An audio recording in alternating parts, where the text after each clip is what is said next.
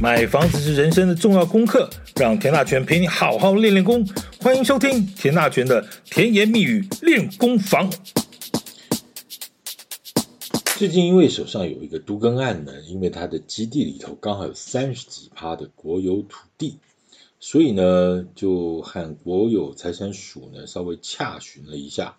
啊，也大致把未来的整个的执行程序和作业模式呢，跟长官们报告了一下，大概沟通了一下，哦，那当然，因为国有土地、公有土地是一定要参与都更的啊，那它有一些相关规定，那我们也整个把逻辑都顺了一下，好，那以前沟通顺利，啊，长官后来这个聊完之后呢，我们大家就稍微聊了一下，那长官就问一下，哎。你们那个案子，你们预计抓的那个营造发包的预算大概是多少？因为大概我们也讲啊，就是说，呃，大概会怎么盖？那我就说，那如果是呃 A 方案啊，譬如说这样子规划，大概是多少？如果是 B 方案啊，那样子规划，大概是抓多少？啊，结果很有意思在哪里？结果意思说啊，怎么这么贵啊？哦，难怪我们国产署自己的改建的这个案子招标就一直在流标。原来缺工缺料的问题真的有这么严重啊？那我回长官 那个一句哈，当然是个笑话，辛苦了哈，欢迎来到台湾，Welcome to Taiwan 哈。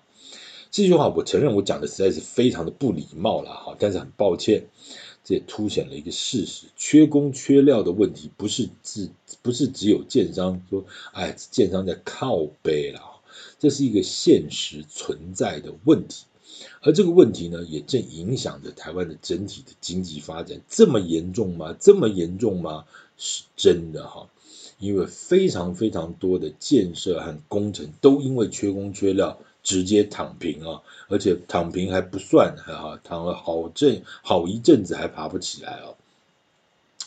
为什么长官们会觉得说真的有这么严重吗？因为长官们如果看着这些所谓统计资料做这个政策分析啊，也许会发现说台湾的这所谓的营造工程指数呢，已经从前两年的高峰期啊，这两年这这这段时间已经陆续回稳了。表面上看来呢，好像营建成本不该是那么沉重的问题啊。那怎么可能会工程一直发不出去呢？然后一直不停的流标呢？台湾这个从北到南呢、啊，不论是什么捷运、社宅、大型公共工程，到处都在流标啊！而且对不起啊，这不是现在的问题啊，这已经严格讲起来，这个也持续三四年了了哈。那今天我们就来聊一下这种流标经济学啊，流血又。又流泪啊，那再加流标啊，这个算盘到底是怎么打的？它到底打出了什么问题？它跟房价的涨跌又有什么关系？我先跟大家聊一些数字啊，近三年那个所谓的营造工程指数了哈，就是它分为两种，一个叫做呃原物料物料类，一个叫做劳务类啊，就是原物料大家很清楚，什么钢筋水泥啊，什么什么的沙啦这。铁矿砂这些之类的哈，呃物料类，那另外一种叫劳务类，劳务类就包括工资啊等等这些哈。好，这有两种。那从二零二零年的十二月呢，二零二零年的十二月开始起涨。那这个营造工程指数，它统计的都是一个年增率了哈，年增率，它以月为单位的。那它没有，它它当然有些不同的固。那个绝对的指数，但是我们就看那个年增率的变化就知道了。从二零二零年的十二月那个月的年增率是三点九六趴，哎，其实这就一直在涨，哎，涨涨多涨少而已。三点九六趴什么概念？一个月就增加四趴，哎，这什么概念啊？很可怕吧？哈，半年过去了哈，到了二零二零二零二一年的七月。刚刚是二零二零年的十二月是三点九六趴，正三点九六趴，到二零二一年的七月呢，年增率就变了正十三点七趴，多一点，多前面那个一，好，多前面那个一，材料类呢就上涨了十七点五趴，你记得当时发生了什么事情吗？没错，就是那个该死的 COVID-19 哈。全球疫情的大爆发，这讲点故事哈。其实这件事情从二零二零年的下半年开始，因为全球疫情就大爆发哈，所以导致什么？导致什么？码头工人啦、拖车司机也染疫啊，人力就吃紧啊。那一艘货轮呢靠港之后呢，从卸货啦、货柜运输啦，一路抵达终点的仓储啊，那整个运输流程都慢了下来。影响到后面要进港的船只呢，最后使得整个港口大塞车啊，缺乏空货柜装货，供给需求呢就直接陷入失衡严重的状况。哎，那个时候也不止什么码头工人、什么拖车司机染疫，那个你走到马路上面，到处都是。你记得那个时候什么状况吗？每个礼拜二呃不，每天的下午两点钟，你都会听到咱们之前的卫福部长说今天。前台湾多少人染疫，多少人啊走了？那怎么样？怎么样？重症多少？是不是每天呢？那其实话说回来，这一晃已经三年了嘞。那是二零二零年的下半年开始的，对不对？好，一直到二零二一年，那个问题还是很严重，对不对？我相信你还你一定有那个印象。当你那个三级警戒口罩戴起来的时候，你也不知道该怎么办，你也不知道什么时候才会拿得下来。那那个时候，其实那种恐慌是可以理解的。你到底是上班还是不上班？你你是不是每天拿着那个什么酒精东擦西擦？哎，那个日子我们也这样子过来，对不对？你有没有发现很恐怖？你有染过疫吗？你有你有你还记得那个时候那个状况吗？啊，我不能说我到底有没有哈，因为这个猪八戒，不要说到时候呃说有，然后我又再来一次哈，如果没有啊，就就就就来了。反正总而言之，大家都知道染疫的那个过程。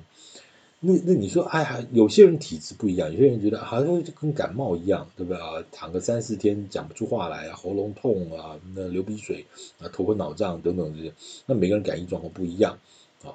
那有些人说，对啊，我我我是搓鼻子是有染疫，就是。但是就好像还好啊，大概就是痛个一两天就没事了，等等等等啊。总而言之，那个是台，那个是全世界，不要说是台湾了，大家共同的一个记忆了啊，历历在目，历历在目。没有多久以前啊，没有多久以前。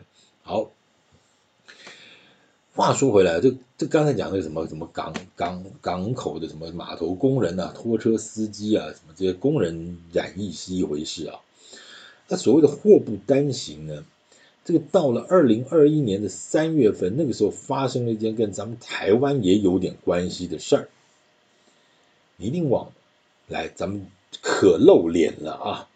就是咱们台湾的长荣海运有一条叫做长四轮，长荣的长，天天赐良缘的赐啊，天赐轮，在埃及的苏伊士运河就搁浅了，嗯。我不知道你还记不记得那个画面，那个画面真的很好，很有意思啊！就好大一条，刚好那个苏伊士运河就卡住嘛，对不对？然后你还看到一个什么小小的那个引导船在那个大货轮前面要把那个呃那个船把它拖开啊，那前面还有个什么怪手在那边挖沙，对不对？哇，你想想看那个压力有多大啊！好，重点是什么？那个画面其实你去网络上 Google 一下，你就会觉得哇，那个真的是好经典的一个画面。啊，重点在哪里？所以当时有十五艘这个货轮，这种超大型货轮啊，就是直接抛锚啊，就是下锚了啊，就大家定住就不动了。那也就算了，后面还有三百多条类似这样子这个大超超超大级货轮在后面排队。哎，你有没有看过那种远洋货轮？有吧？你光是一条哈，就是。你如果在什么基隆港、高雄港，你有看到过的话，那种光是一条就已经超级无敌大了哈。那如果三百多条这种超级无敌大的货轮在排队，那是一个什么样的画面呢？我都很想要卫星那个拍下来，如果从外太空这样拍下来，那那个这个可能就比万里长城还要还要壮观呢哈。那是什么画面呢？前前后后搞了六天，好，我记得当时就有一种讲法，大家以为说这个人类早就上太空了，那海洋运输有那么了不起吗？嘿嘿嘿，它就是那么了不起。全球原物料市场的供需近乎停止啊，差不多就等于地球停止转动的那种感觉。当然，你也你也许还记得了哈，二零二一年那个长荣海运呢，就发了四十个月的年终奖金，你有没有觉得很羡慕，对不对？啊，所谓的航海三雄啦，或者称为航海王，什么长荣、阳明、万海这三家，对不对？年营收成长都超过一百多个趴，啊，一百二到一百八十趴这三家，啊，年终奖金都发的哈，发到天边去了，股市里头也是红红火火了好一阵子，你应该有印象吧？那个时候哇，只要听财经节目，就基本上大概讲来讲去就在讲这个哈。那个时候台积电都变得有点委屈了哈，这个这个其实就是完全看航海王的这个三家的表现哈。好，那、啊、这种全球塞港的状况有多严重呢？我们就直接讲台湾的银建业为什么受到很大的影响？因为台湾的银建的原材料啊，大概九十趴以上是靠进口，短期之内呢，你什么都没有。就一下子就没有了啊！你说涨不涨？那大家都在抢，那怎么可能不涨？这种状况一直到二零二二年的一月份呢，才陆续稍微啊好转一点。但问题是，问题是你知道二零二二年的二月发生什么事情吗？一月份才好转呢，二月份很棒，很抱歉，俄乌之干战争开打。这个短短不到三个月的时间呢，又把这个营造工程指数又拉了上去啊！你当然知道了，俄乌战争打到现在还没有打完呢，也不知道会打到什么时候了。但是还好，因为俄乌战争毕竟是陆战哦，对于这种海洋运输哈原物料的影响毕竟有限啊，有限，所以呢，原物料市场就慢慢开始回稳。这个营造工程指数呢，也从二零二二年的四月份以后呢，就陆续下滑。那举个例子啊，这一吨钢筋从二零二一、二零二零年啊，刚刚讲的那个那个时候十二月开始起涨，对不对？起涨点是多少？大概就是一万五千块一吨台币。我说台币啊，一吨钢筋从二零二零年的一万五千块钱一吨。涨到二零二二年的上半年是两万六七千块一吨，哦，你看涨多少？一吨就涨一万一台币耶！你你盖一个房子，你盖一栋社区，那是哇，那个是天文数字啊！好好，哎，这只是钢筋哎。那好，刚回来讲哈，就从那个时候，二零二零年的一万五千块一吨，到二零二二年的上半年是两万六一吨，那现在呢，差不多是一万九两万块一吨啊，还在变化中。那就算一万九好了哈，从最高点大概下跌了二十七趴，你说现在一万九，以后会不会跌回一万五？嗯，有可能，有可能。但是问题是。我前两年盖房子的时候买钢筋钉钢筋的时候成本就是两万五啊，啊现在跌到一万九，但是我当时成本是两万五，所以怎么样？所以我可以把这个营造成本降低二十七趴吗？我怎么做？嗯，我退钱，我怎么退？我当时定的是两万五的钢筋啊，那那我要减减少吗？好啊，那柱子里头的那根钢筋我就少两根，你觉得 OK 吗？可以这样干吗？开玩笑。另外一个伤脑筋的事情，其实就是工资啊。过去这两年，其实营造工人的工资上涨的状况是平均每季上涨四五四趴五趴多啊。这一年总计就上涨二十五六趴，那是什么概念呢？你的老板会不会一季帮你调薪五趴啊？一年帮你加薪二十六趴？你现在月薪三万块，一年之内就帮你调到三万七千八。你觉得有没有这个可能？当然，如果你是业务型的奖金，当然有可能啊。那如果说我们是固定的领薪水那种底薪制的，应该，除非你老爸、你老板是你老爸，哈，但是你老老板是你老爸爷，你也不用从三万块钱，不，你也没有所所谓的二十六趴，你是太子爷，对不对？基层干起，嗯。不但也有这种老爸了哈，对不起，你就在照公司规矩来。但是你要调二十六趴，基本上一年之内大概机会也不大啊，机会也不大。好，那在过去这几个几几年之中呢，其实营造厂就是这个样子哈。所谓的二十六趴，这其实当然是平均数了啊。那随着工种的不同呢，其实有高有低，但是工资上涨就算了哈，你捧着钱还找不到工人，这才伤脑筋哦。以前建筑业有一种算盘是什么概念？就推案的规模越大，对不对？你施工的单价就会比较低，这就所谓的以量制价。但现在这种工资上涨这种状况呢，这套逻辑就完全不通。为什么呢？因为你工地越大，尽管你叫的这个建材物料啊，也许它可以以量制价，但是人的部分，你工人越多，要发出的工资总数就越多。原物料便宜一个十趴，但是工资这边补了二十趴，你来回一下，其实营建成本也没什么降啊，没什么降。重点是你有钱找不到人才是麻烦。这个不是说不是说有钱你就找得到人哦，这其实所以政府其实一直在讲什么开放移工，开放移工。本来说哎呀，只做开只开放做都更的，做什么商用的不动产的移工啦。你不，我觉得这整个就是一个劳动政策的问题了哈。这个其实是讲起来话就大了，这个是故事就大了哈。那我们就不多，那改天有空再说。那重点是什么？在这种情况下，你营造厂要怎么经营？表面上看起来很风光哦，大家都抢着要。那随便盖个社区要弄个三五年，这中间万一如果只要再经历一次我们刚刚所讲的，不管是什么全球塞港啦，或什么地缘政治或战争啦，原本抓好的什么二十趴利润，一秒钟就融掉啊！那笨蛋，你不会追加预算呐？我请问你能加多少？一瓶是多三千还是多两万？啊，没关系啊，建商赚很大。对啦，也许一坪三千他还能够撑啦，一坪加两万，一个社区五千平的楼地板，这一不小心就多一亿，转得过去就算了，你转不过去，建商就挂了，没有吗？没有吗？高雄第一个围老案到现在还躺在那边，还有之前听过北投不是有个建设公司老板落跑了吗？那个案例不就是因为说工资上涨转不过来吗？这些都历历在目。那不就是因为营建成本大涨，资金转不过去吗？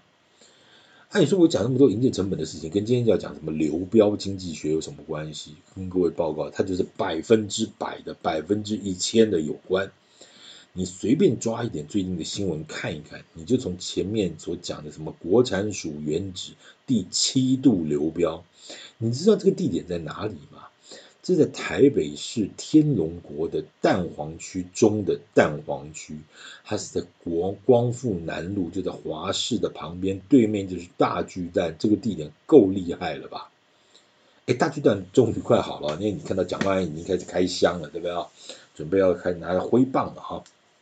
好了，那国产署这个它的原址呢？我记得我那时候在跑新闻的时候，就就有去那边看什么重要的一些案子啊，开标啦哦，什么哇，那真的很精彩。那时候还记得那段跑新闻的青涩时光啊。好，这个案子，就国产署这个案子，这它是从二零二一年的就开始首度招标啊，希望七十年地上权的方式啊，请奸商用围老条例改建。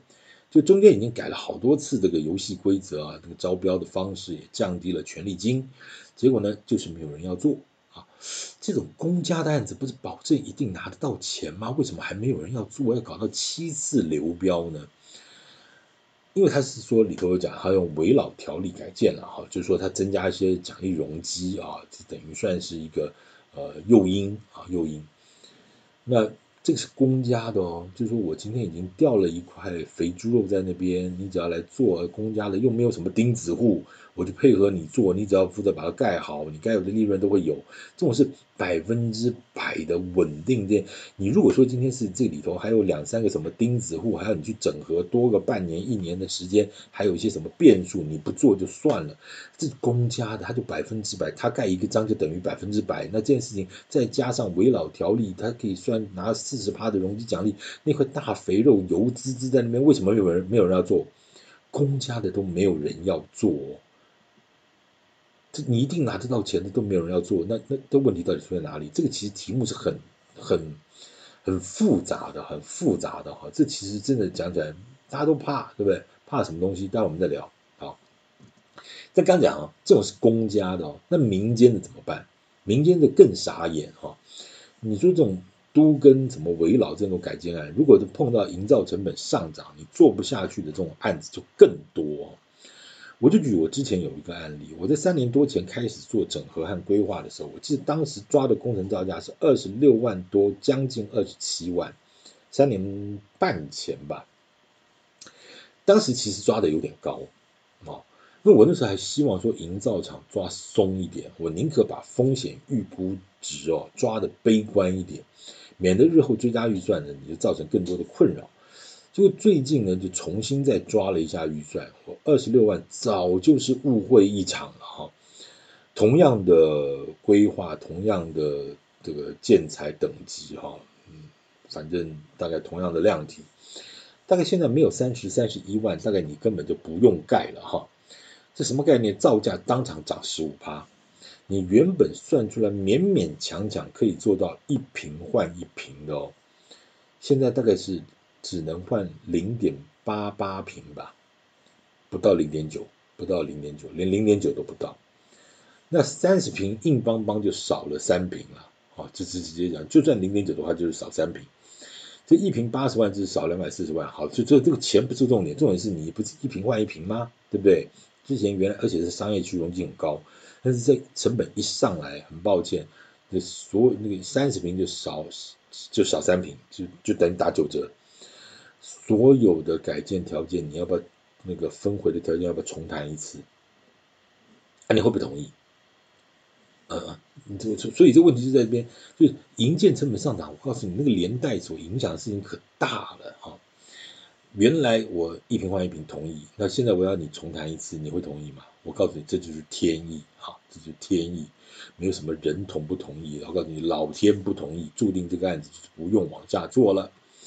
像这种案例其实比比皆是啊，都跟都跟危老这本来就要花好多年的时间去做整合，就已经很困难了。你好不容易上了轨道呢，这营建成本一涨，那铁轨马上就歪，就跟所有地主重谈一遍，马上等于说这火车就出轨啊，基本上开什么玩笑。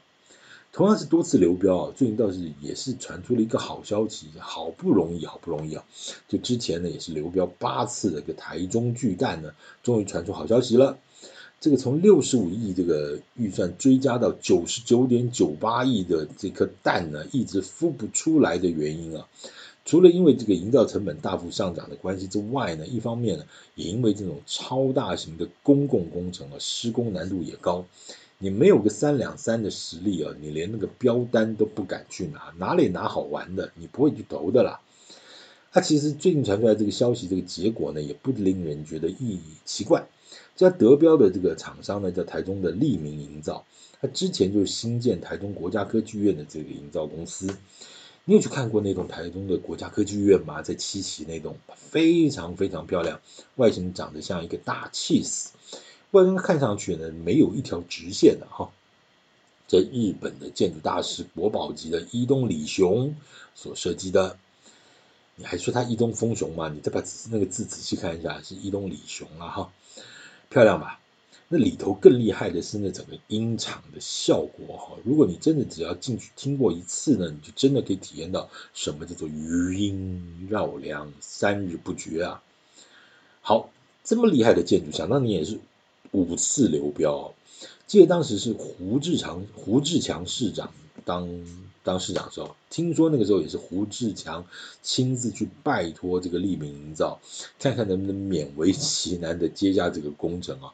五次流标了，已经很恐怖了，那是一个很辛苦的过程了，但是结果还是令人惊艳的哈。但是有好消息，但是躺平的流标案还是比比皆是啊，从北到南的很多的社宅。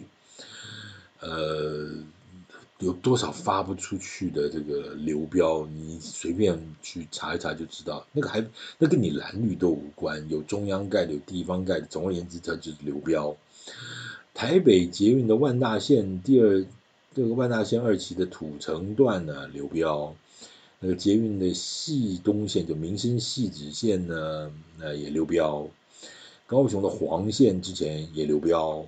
它、啊、这一大堆的流标呢，当然有中央的，有地方的，难怪长官们你都不知都不知道问题在哪里吗？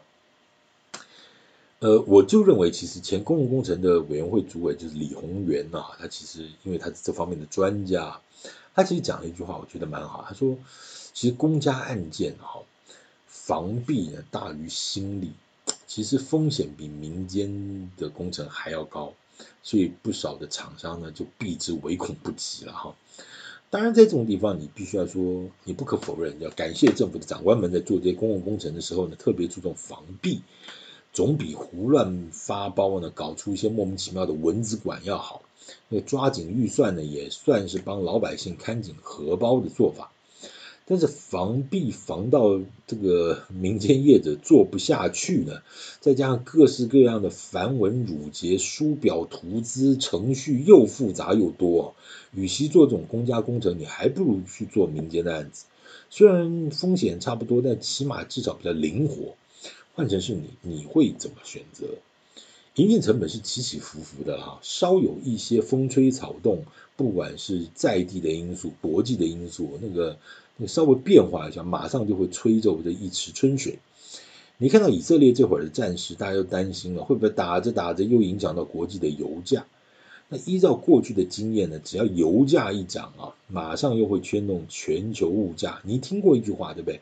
大炮一响，黄金万两，那金价就会代表这种所谓的呃这个保值型的这个这个需求又会增加。那会不会又联动到房地产市场？哎，这又是一连串的故事，另外的问题啊。那如果银油价涨，保值型需求增加，牵动全球物价，是不是就是另一波的通膨？对不对？这故事是不是短期内又要再演一遍？我拜托拜托，希望这次真的不要了哈。好，感谢今天收听，请继续关注田大田的甜言蜜语练功房，我们改天再针对相关题目好好聊，谢谢。